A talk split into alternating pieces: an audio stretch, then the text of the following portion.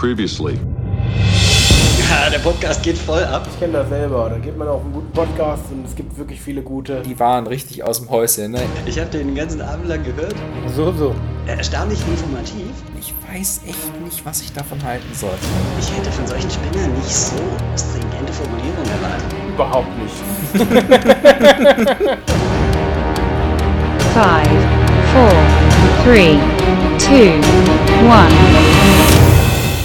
Ja, hallo Kian. Hey André, grüß dich. Die zweite Folge von unserem Podcast. Sehr schön, sehr schön. Ja, genau.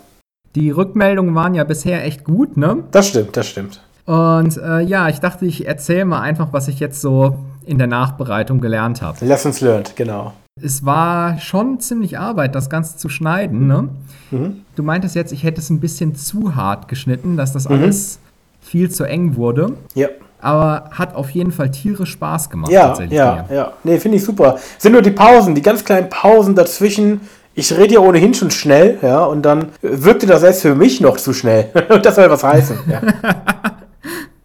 ja, so ein bisschen. genau. Ähm, ja, dann hatten wir ja noch unsere leichten Dispute, wie wir das ganze Ding veröffentlichen, ne? Ja, das, desto, desto mehr, desto luckier, ja, so ungefähr, ja. The more the luckier. ja. Wo sind wir jetzt alles? Wir sind jetzt auf iTunes, wir haben einen RSS-Feed. Genau. Ich habe jetzt heute noch ein Video zusammengeschnitten, was ich auf YouTube hochladen Ja, wollte. ja.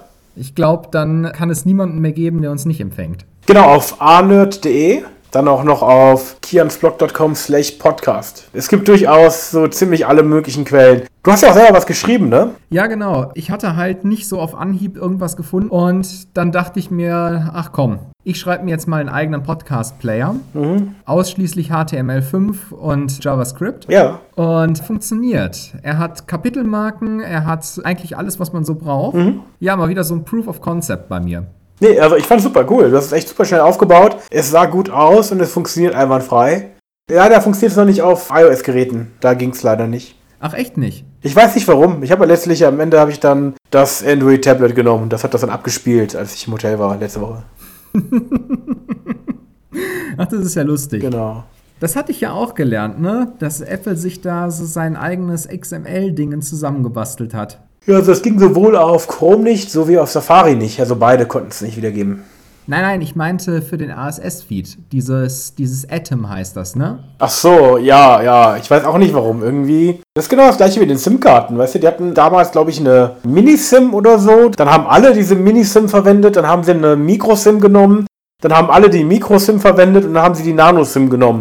Und ich glaube, irgendwann haben sie gemerkt, dass wenn es noch kleiner wird, die Leute das versehentlich inhalieren beim Einlegen. Und dann haben sie, glaube ich, sich dagegen entschieden, jetzt es doch kleiner zu machen. Aber ich habe wirklich schon fast das Gefühl, ist so nach dem Motto, aus Prinzip, weißt du? Damit man was anderes hat als die anderen. Ja, und dann haben sie immer das Pech, dass alle anderen ihre Lösung übernehmen, ne? Ja, ja, genau. Und dann braucht man wieder eine neue eigene Lösung, ja. genau. Ja, schon lustig. Ich glaube, dann sollten wir jetzt auch Ja. mal zum größten Punkt heute kommen, oder? Wie heißt unser Cast?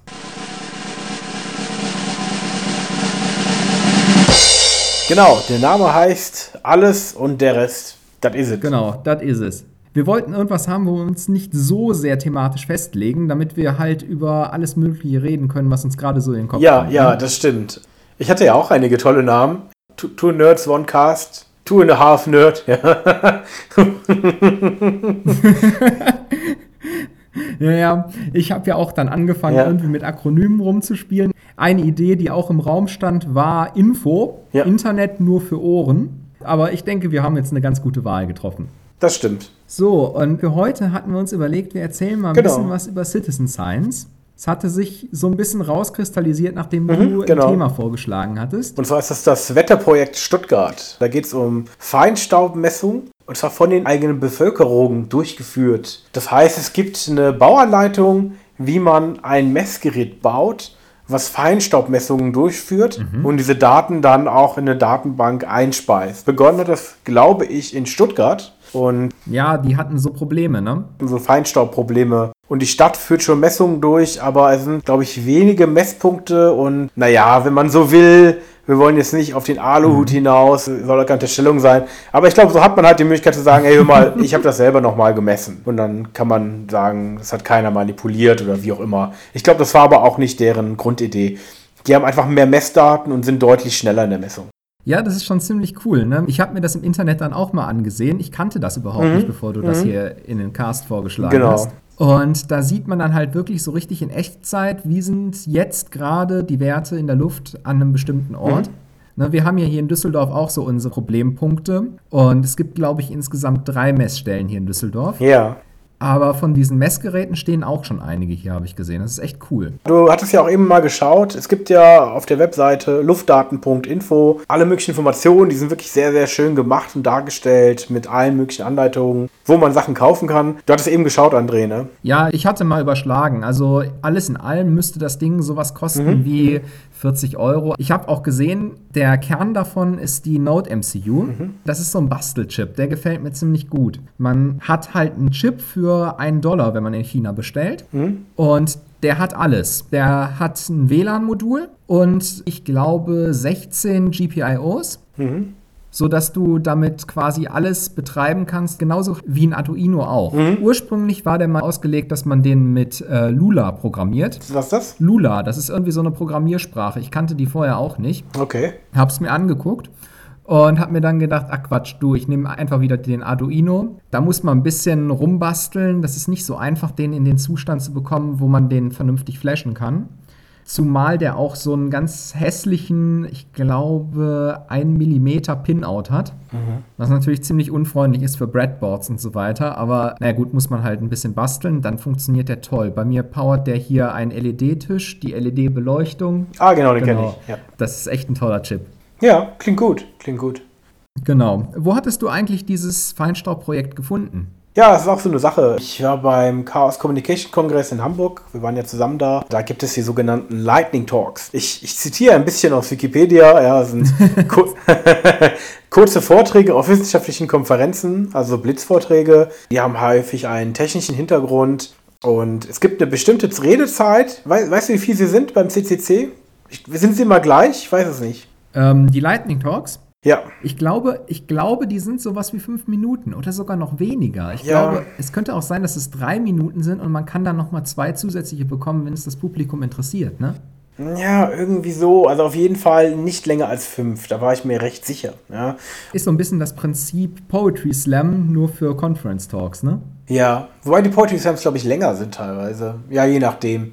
Wie dem auch sei, also die Lightning Talks sind wirklich ultra kurz und das finde ich auch toll, weil man geht da hin und es sind Leute da, die wirklich absolut verschiedene Dinge vorstellen, wie zum Beispiel auch dieses Projekt.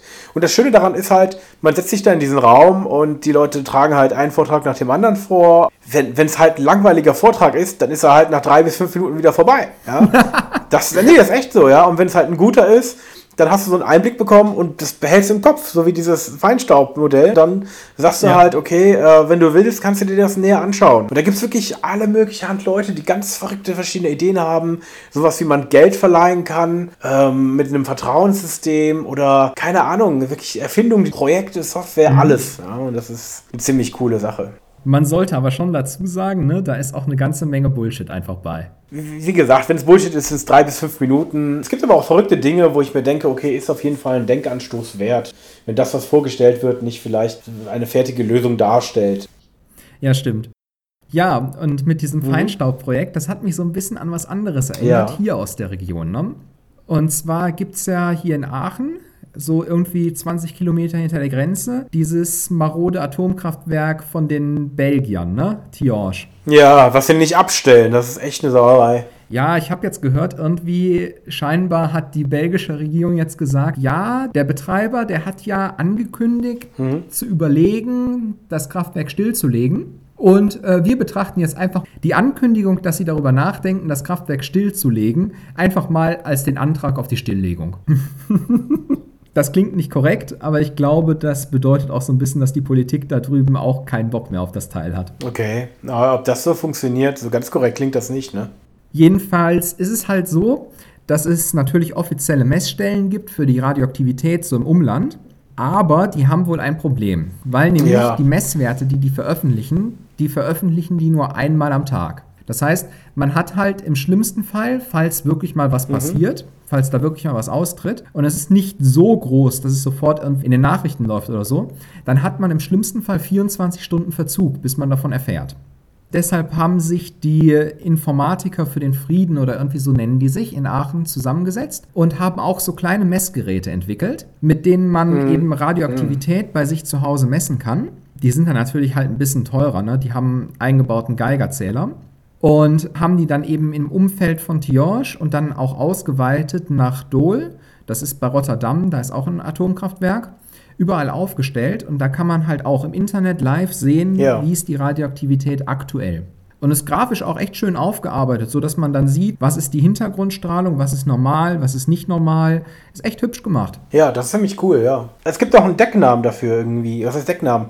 Das Ganze nennt sich wohl Citizen Science, ne? Dir sagt das wohl mehr als mir. Ja, genau, Citizen Science. Das ist so der Oberbegriff von diesen ganzen, von diesen ganzen Projekten, wo einfach Privatleute Wissenschaft machen können, beziehungsweise irgendeinen sinnvollen Beitrag liefern können. Da gibt es halt echt coole Projekte. Sowas hier wie der Galaxy Zoo oder ich glaub, weiß nicht genau, wie nannten die das für den Exoplaneten. Ähm, das sind so diese echt bekanntesten davon. Da kannst du hingehen, das sind so Webseiten. Da gibt es dann kleine Aufgaben, die du lösen kannst. Nämlich du bekommst Bilder. Beim Galaxy Zoo sind das Bilder von Galaxien. Ja. Du hast halt einfach nur die Aufgabe, sag mir, ist das eine Spiralgalaxie? Ist das irgendwie nur ein wilder Haufen, der zusammenklebt? Oder hat diese Spiralgalaxie noch irgendwelche Features, so irgendwie ein Balken in der Mitte oder sowas? Das sind halt so Sachen, das kann ein Mensch einfach unglaublich viel besser als ein Computer. Ja. Die sind mit dieser Seite halt online gegangen, haben sich gedacht, ha, vielleicht kommt da so ein bisschen Input von den Leuten, die da Interesse dran haben. Ja, ja. Und es hatte halt einfach zur Folge, dass das Internet denen halt einfach ihren ganzen Input wegarbeitet. Okay. Das, Das ist gut. das muss wohl mit einer Geschwindigkeit gehen, dass die Leute die Daten da bearbeiten. Das ist ziemlich erstaunlich.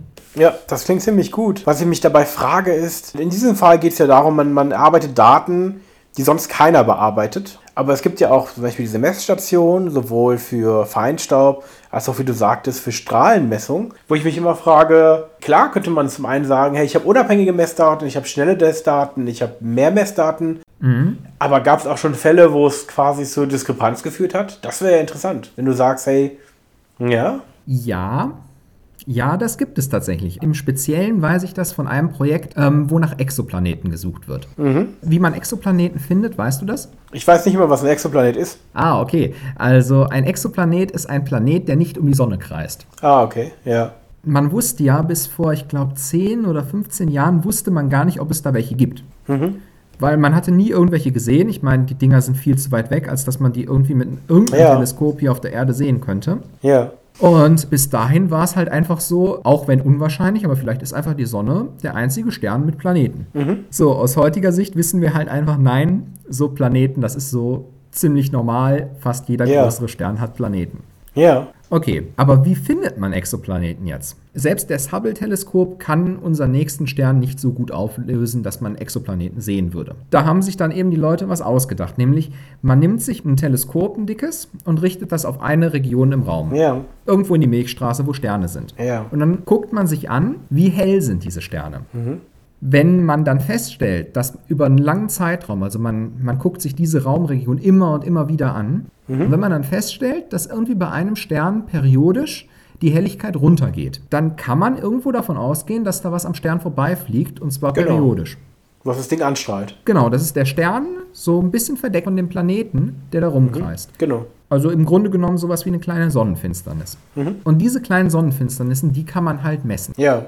Was die Leute sich dann hinterher angucken, sind Helligkeitszeitkurven. Das heißt, da ist geplottet die Helligkeit über die Zeit. Ja. Und bei manchen Sternen kommt es dann eben vor, dass diese Helligkeit kurz einbricht. Ja. Das hat man dann halt auch einfach Computer machen lassen, irgendeine KI wahrscheinlich geschrieben, die halt einfach diese Drops und Wiederanstiege identifizieren kann. Diese Software hat man sich gedacht, die, vielleicht ist die ja nicht so perfekt. Ne? Eigentlich müssten wir jetzt mal ein bisschen nachgucken in unseren Daten. Erkennt die wirklich Planeten? Also erkennt die wirklich diese Drops? Ja. Oder erkennt die irgendwas Ja. anderes? Oder vielleicht erkennt die irgendwelche Planeten nicht? Und dann hat man sich gedacht, okay, wir brauchen viele Leute, die drüber gucken. Und dann war halt so die nächstbeste Idee, das Internet. Ja. Lass mal einfach eine kleine Seite basteln. Auf dieser Seite können sich jetzt ganz normale Leute diese Kurven angucken und können dann jeweils bei jeder Kurve sagen, okay, hier ist ein Event, das könnte Planet sein, das könnte so ein Transit sein. Also Transit bezeichnet dann immer das Vorbeifliegen oder das durch die Sichtachse fliegen von einem Planeten. oder hier ist einfach nichts. So, war wieder genau das, was passieren musste. Die Leute arbeiten da wie die Irren dran, Ja. arbeiten das Zeug weg und haben halt tatsächlich Planeten gefunden, die die Software nicht gefunden hat. Das ist echt gut, ne? Das stimmt. Das, das ist ein Proof of Concept für mich. Oder naja, was heißt Proof of Concept? Ja, die wollten ja nachschauen, funktioniert das oder nicht elektronisch. Mir ging es aber darum, ich meine, in diesem Fall ist es Forschung. Du entdeckst etwas Neues, ja? Ja. Aber stell dir vor, da kommt heraus, dass die atomare Strahlung, die, die von der Regierung gemessen wird, äh, komischerweise immer kleiner ist, ja, oder Peaks nicht enthält, die die Privaten messen. Das wäre ja wirklich was Krasses, ja. Das wäre ziemlich krass. Ich glaube, das ist bisher noch nicht rausgekommen. Das wäre echt, ähm, das wäre echt ein Hammer. Aber ich denke, sobald die das messen würden, da würden die auch an die Öffentlichkeit gehen. Ja, wenn sowas passiert, ne? Ja. Gestartet wurde das Projekt ja von so einer Vereinigung, die halt für nukleare Abrüstung eigentlich sich einsetzt. Und ich denke, die würden sofort an die Öffentlichkeit gehen. Wenn die feststellen, hier, da war ein Major-Event und in den offiziellen Messdaten kommt das nicht vor. Scheinbar bisher noch nicht, ne? Ist ja auch so eine Sache mit Verschwörungen. Ich hatte da mal ein Paper gelesen vor einer Weile, wo so einfach mal Statistik Ja. gemacht worden ist. Was ist die Größe von einer Verschwörung versus wie lange dauert es, bis sie auffliegt? Dann hatten die sich so ein Modell gebastelt Mhm. und haben das Modell halt getestet gegen andere Verschwörungen, die aufgeflogen sind und Ja. Mhm. kamen halt zu dem Ergebnis, dass es da einen ganz klaren Zusammenhang gibt. Und je größer die Verschwörung ist, je schneller fliegt sie auf. Und das ist durch empirische Daten belegt. Und du kannst halt dahingehend argumentieren, dass beispielsweise so Dinger hier irgendwie, Mhm. ähm, wie heißen die Dinger, die Kondensstreifen noch gleich. Ja, genau. Ich weiß, was du meinst. Chemtrails Chemtrails, immer. genau, die Chemtrails. Dass es diese Chemtrails eigentlich nicht geben kann, weil die Verschwörung wäre viel zu groß, die müsste irgendwie nach Wochen auffliegen. Ach so, jetzt verstehe ich auch, was du meinst. Du meinst zum Beispiel, wenn es das wirklich gäbe, da müssten ja wahnsinnig viele Akteure beteiligt sein. Und dann wäre irgendwo ein Leak höchstwahrscheinlich. Das meinst du, oder? Genau, Mhm. jeder einzelne Akteur ist entscheidend und könnte dafür sorgen, dass das Ganze auffliegt. Das ist nämlich eine gute Sache. Das ist ein guter Punkt, André, weil das war auch mein Argument, was ich manchmal nutze. Wo ich gesagt habe, guckt euch mal den NSA-Skandal an. Der ist ja auch aufgeflogen. Und das ist auch ein gutes Beispiel dafür, dass man sowas nicht zu lange machen kann irgendwie, ne? Ja, genau. Es gibt halt nicht dieses eine Weakest Link, Mhm. sondern jeder Mitverschwörer ist genau dieser schwächste Link. Genau. Jeder Mitverschwörer kann dafür sorgen, dass das ganze Ding explodiert. Apropos, ist jetzt zwar ein bisschen out of scope, aber diese, ja, wie soll man sagen, ich habe da so ein etwas Analoges gehabt. Ich war ähm, jetzt am Wochenende in Hamburg gewesen und da war ein Meetup. Also ich habe einen Kumpel besucht, der veranstaltet das. So Treffen, da hat er gekocht und dann lernt man neue Leute kennen. Da gab es einige sehr intelligente Leute, die im Bereich der Medizin ähm, unterwegs waren. Und dann hat einer gesagt, ja, er sei der Ansicht, dass eine Überdosis an Vitamin C Tumore Oh, bekämpfen nein, kann. Nein, Kennst du das? Bitte nicht. Nein, ja, ich kenne das. Ich kenne das, ja. Mm, Ja, warte, aber das super Interessante war die Argumentation von einem, der dann versucht hat, das abzuwenden. Der hat gesagt, dass die Möglichkeit, einen Tumor zu bekämpfen, überlebenswichtig ist. Das ist nicht verrückt, was er sagt. Er hat gesagt, aber Vitamin C, das wusste ich gar nicht. Ich habe es auch nicht überprüft. Eigentlich gar nicht so gut. Der Mensch sei eins der wenigen Lebewesen, die nicht Vitamin C selber herstellen können. Ja, es gibt noch ein zweites. Es gibt noch den Hamster. Meerschweinchen habe ich gehört. Und die Affen. Ja, Meerschweinchen, ja. Hamster, Meerschweinchen, ne? Das Genau, halt. und er hat halt gesagt, die Möglichkeit, in unserem Körper entstehen ja täglich Tumorzellen, die das Immunsystem Mhm. zerstört. Und er hat gesagt, wenn Vitamin C dafür eine wichtige Rolle spielen würde, Tumore zu bekämpfen, Ja. dann wäre es vermutlich im Laufe der Evolution nicht verloren gegangen. Und das fand ich eine interessante Ansicht. Das finde ich echt gut. Das ist ein echt guter Genau. Punkt. Aber die Sache mit dem Krebs ist ja auch so ein Problem. Ja. Evolution kann nicht wirklich dazu führen, dass es keinen Krebs gibt. Ja. Also beispielsweise, du könntest argumentieren, warum gibt es Prostatakrebs? Und warum sorgt die Evolution nicht dafür, dass der zurückgeht? Und die Antwort ist ziemlich einfach. Weil nämlich Männer bekommen Prostatakrebs erst nachdem sie Kinder gezeugt Ja, haben. das stimmt auch, ja. Das heißt, für deine biologische Fitness macht es keinen Unterschied, ob du Prostatakrebs bekommst oder nicht. Weshalb die Evolution nie dafür sorgen kann, dass der weggeht. Mhm, das war, ja. Aber mit diesem Vitamin C, das ist ja sowieso so eine coole Geschichte, wie das entdeckt worden ist. Ja, Ne? ich, also ich, ich, bis dato wusste ich gar nicht davon. Ich habe es da erst mitbekommen, so, ja. Die ganze, die ganze Geschichte ist ja halt so, die Leute sind ja reihenweise einfach auf den Schiffen von den Briten und überhaupt jeder seefahrenden Nation einfach gestorben an Skorbut, an Vitamin C-Mangel. Ja. Nur durch Zufall hatte man dann irgendwie festgestellt, ja, Limetten helfen. Man wusste überhaupt nicht warum. Ja. Man dachte halt, keine Ahnung, Limetten Ja. helfen. Dann haben die halt so Limetten-Limo-Sirup mitbekommen auf ihre Ja. Reisen und jeder auf dem Schiff musste halt am Tag da einen Schluck von trinken. Mhm. Und jetzt kamen die ganz Klugen. Jetzt hatten die nämlich die Idee, das wird garantiert die Säure in den Limetten Mhm. sein und Zitronen, die sind saurer. Ja. Also lass doch einfach dieses ganze Sirup-Dingen aus Zitronen machen. Davon haben wir mehr, die sind saurer, die wird unsere Leute Ja. wählen. Das war ein Fail. Zitronen sind zwar saurer, haben aber nicht so viel Vitamin C. Okay. Das hat also nicht mehr geholfen? Nee, hat Okay. nicht mehr geholfen. Die Leute haben wieder Skorbut bekommen. Ah, okay. Weil die haben dieses Sirup dann weiter im selben Verhältnis verdünnt Mhm. mit Wasser und das war dann nicht mehr genug. Effektiv das Vitamin C entdeckt hat man dann halt in den Hamstern. Wie? Jetzt sag mir nicht, die haben arme Hamster ausgedrückt. Nein, nein, das Vitamin C als solches, als Substanz hat man entdeckt an den Hamstern. Um wie? Oder warum an die Hamstern? Weil das Tiere sind, die eben auch Skorbut bekommen. Ach so. Und dann hat man an denen untersuchen können, was ist genau der Punkt, warum bekommen Mhm, die das. Ist halt so einer von diesen lustigen Zufällen, ne? Ja, das stimmt. Ja, viele Dinge. Ich glaube, in der Wissenschaft sind viele Dinge ja durch Zufall entstanden. Ne? Ja. Ähm, ja, äh, wir sind jetzt wirklich total abgekommen von unserer Themenliste, ne? Waren interessante Sachen dabei, auf jeden Fall. Weil ich hatte dann noch so ein anderes Citizen Science Projekt, also ich nenne es einfach mal so, und zwar, das ist die Blitzortung. Und das ist eine Internetseite, blitzortung.org. Ich finde das im Sommer super toll, weil ich mag ja Gewitter, ne? Ich würde mich ja gerne jeden Sommer einfach nur ins Auto setzen und den Gewittern hinterherfahren, Ja. nur um Blitze Ja. zu gucken. Mit der Seite hast du eine Live-Übersicht darüber, wo gerade Blitze sind. Du kannst jetzt beispielsweise heute draufgehen und gerade eben vorhin, wie ich geguckt habe, war irgendwie über dem mittleren Westen in den USA dick Gewitter. Und das Ganze funktioniert Ja. halt auch mit so kleinen Messstationen, die du bei dir zu Hause aufstellen kannst. Und was die machen ist, die haben einmal einen GPS-Empfänger, bekommen dadurch die ganz genaue Zeit und haben einen Empfänger für Very Low Frequency, also für ganz kleine Frequenzen über Funk. Ja. Langwelle, Langwelle heißt das im Deutschen. Was die dann machen ist, Okay. die messen den elektromagnetischen Impuls, den ein Blitz aussendet. Ah, okay. Mhm. Wenn Sie so einen empfangen, schicken Sie den an den zentralen Server zusammen mit der exakten Zeit vom GPS, zu dem das Ding ankam. Und der zentrale Server, der nimmt jetzt einfach die ganzen Ja. Daten, korreliert die und wenn er feststellt, oh ja, wenn ich mir die Stationen angucke, wo die sind und die Zeit, zu der eben dieser äh, Impuls angekommen ist, dann kann ich viele korrelieren zu einem Punkt, von dem dieses Ding ausgegangen worden ist und dann habe ich da einen Blitz gefunden. Das finde ich schon ziemlich cool. Und vor allen Dingen halt im Sommer ist das auch, wenn man Blitze mag, wie ich, echt gut brauchbar. Lustig an der ganzen Sache ist, der Typ, der das entwickelt hat, der sitzt hier in Düsseldorf. Ich dachte schon, du wolltest sagen, der wurde vom Blitz getroffen.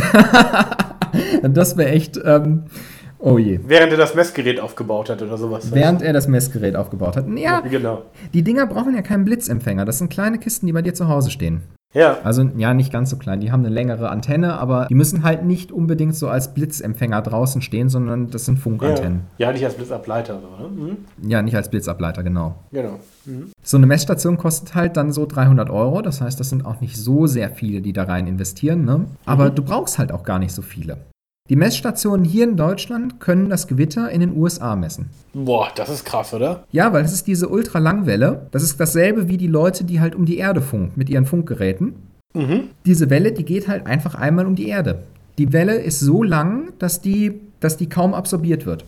Und dass die innerhalb der Atmosphäre auch immer wieder reflektiert wird, sodass die halt einmal komplett rumgeht. Ja. Im Gegensatz so zu den Kurzwellen vom Radio, die halt einfach nicht über den Berg kommen. Okay. Okay. die nicht über den Berg kommen. Ja, schöne Aussage. Ja. Mhm. Oder in irgendwelchen Tälern in der Eifel, wo du kein Handy empfangen hast, sowas, ne? Ja, ist doch, das ist eine sehr schöne bildliche Beschreibung. ja. Ja. Ich finde das schon, das sind coole Projekte einfach. Ja, ich habe übrigens äh, gerade mal geschaut. Es gibt ja auch Webseiten wie bürgerschaftwissen.de. Aha. Nee, bürgerschaffenwissen.de.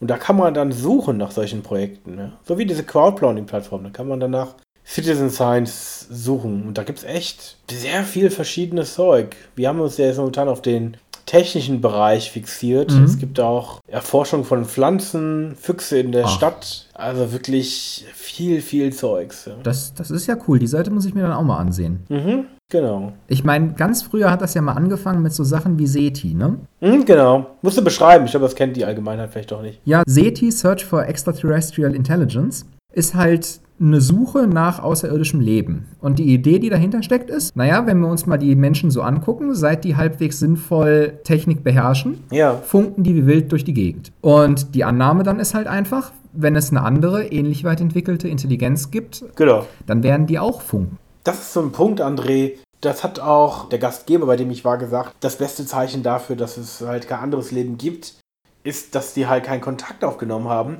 Wo ich mir immer denke, hm, warum das denn? Also wir können ja auch nicht unbegrenzt weit kommunizieren, nicht? Ja, das ist halt so das Problem. Vom Prinzip, wenn du genug Aufwand treibst, könntest du was empfangen. Vom Prinzip. Das wäre ein Signal, was sehr schwach unterm Rauschen liegt. Aber vom Prinzip wäre es möglich, dass man das detektieren könnte. Ja, aber was ist denn, wenn die am völlig anderen Ende der Galaxis sind? Dann wäre das Signal verdammt schwach und wir müssten echt lange sammeln mit großen Teleskopen. Eben, eben, ne? Es gibt noch eine andere Aussage, die lautet, der beste Beweis, dass es anderes intelligentes Leben im Universum gibt, ist, dass sie sich nicht bei uns gemeldet haben. das fand ich auch eine sehr schöne Aussage. Ja, es ist auch besser so. Aber da gibt es übrigens wieder einen Bogen zurück zu der ähm, Planetensuche von vorhin. Ja. Und zwar, es ist nicht nur so, dass diese Leute, die da sich die Kurven angucken, einzelne Planeten gefunden haben, sondern die haben auch ein echt interessantes Ding gefunden. Mhm. Das ging auch mal durch die Medien größer. Nämlich, die haben einen Stern gefunden, bei dem die Helligkeit so stark einbricht, dass man sich das kaum durch Planeten erklären könnte und mit einer Periodizität, die viel zu kurz ist. Das wäre in etwa so, wie wenn der Jupiter auf der Merkurbahn um den Stern kreisen würde. Der Planet würde allein von den Gezeitenkräften auseinandergerissen. Und da ist halt echt eine Frage, da weiß man noch nicht wirklich, wie man das erklären soll. Ja. Die ersten Leute haben schon vorgeschlagen, das könnten Dyson-Spheres sein. Was ist das? Ähm, das ist eine theoretische Überlegung. Es gibt so eine Skala, wie weit entwickelt eine Zivilisation ist.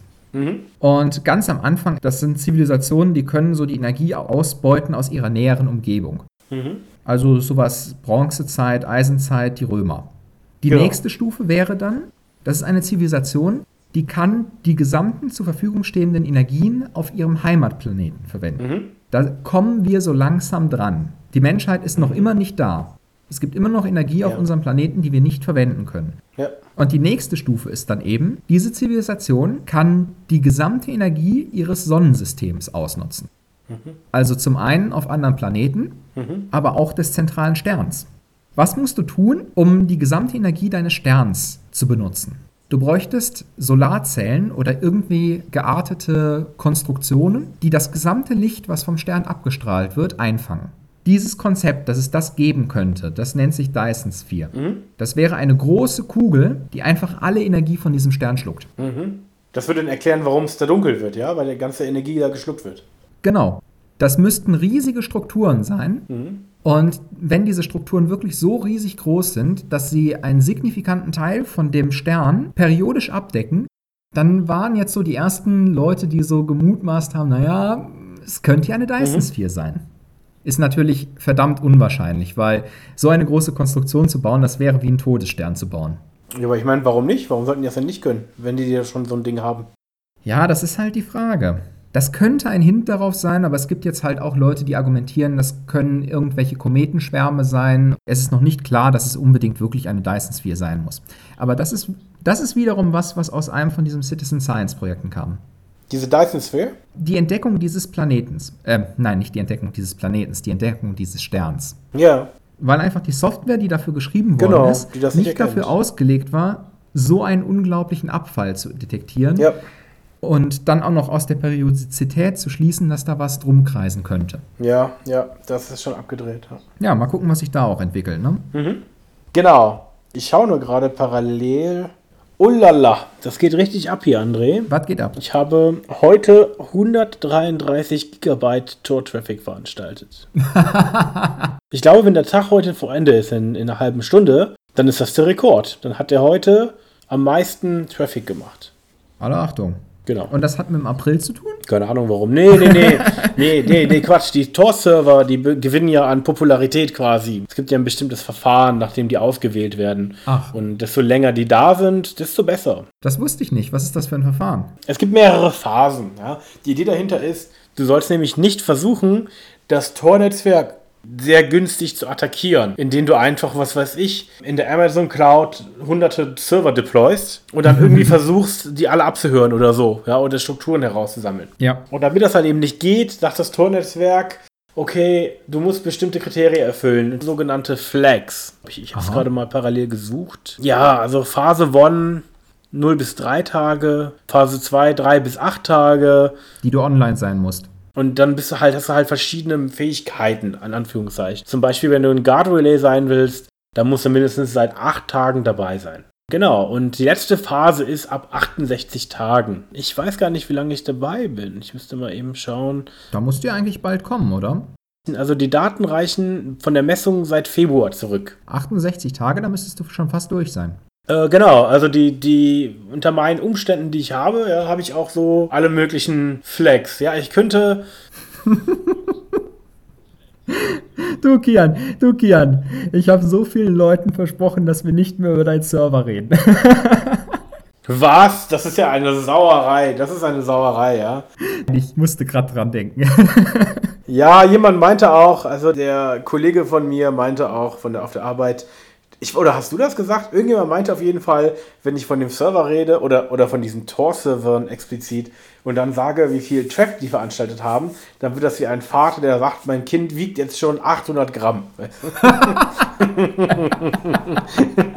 Das war nicht ich, aber das ist toll, ja. Guter Vergleich, ne? genau, ja. Kian sein Kind. Ja, da gibt es Leute, die wollen davon nicht hören, aber da fahre ich doch heute mit der Mitfahrgelegenheit.